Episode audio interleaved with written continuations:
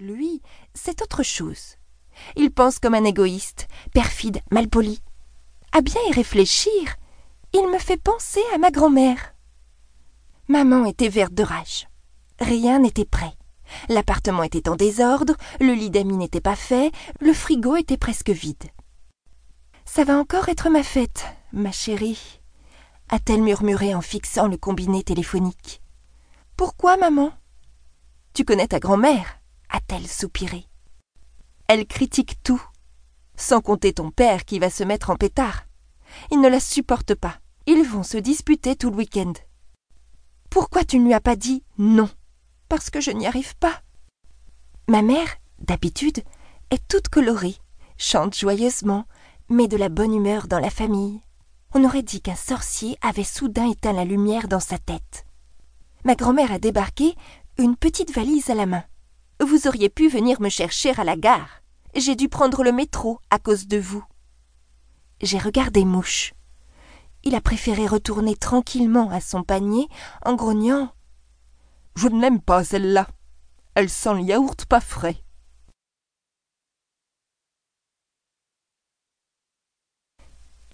Chapitre 2 18h30, vendredi, fin de notre tranquillité. Week-end mort avant de commencer. Mon père avait quitté le bureau, super content. Le soleil était enfin au rendez-vous et il avait programmé des tonnes d'activités.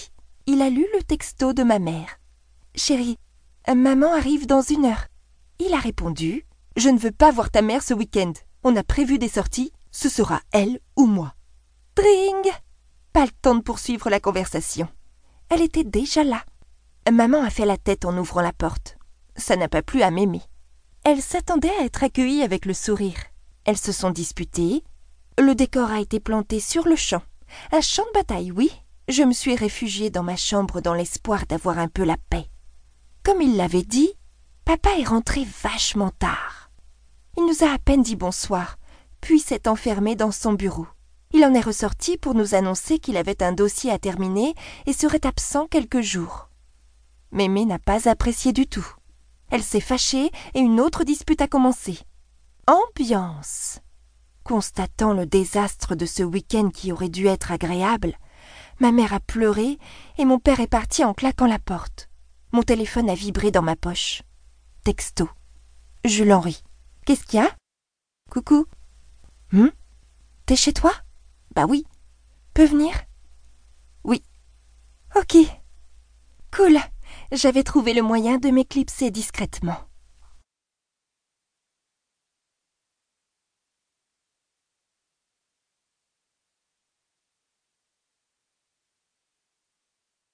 Chapitre 3 Je me suis glissée sur la pointe des pieds hors de ma chambre.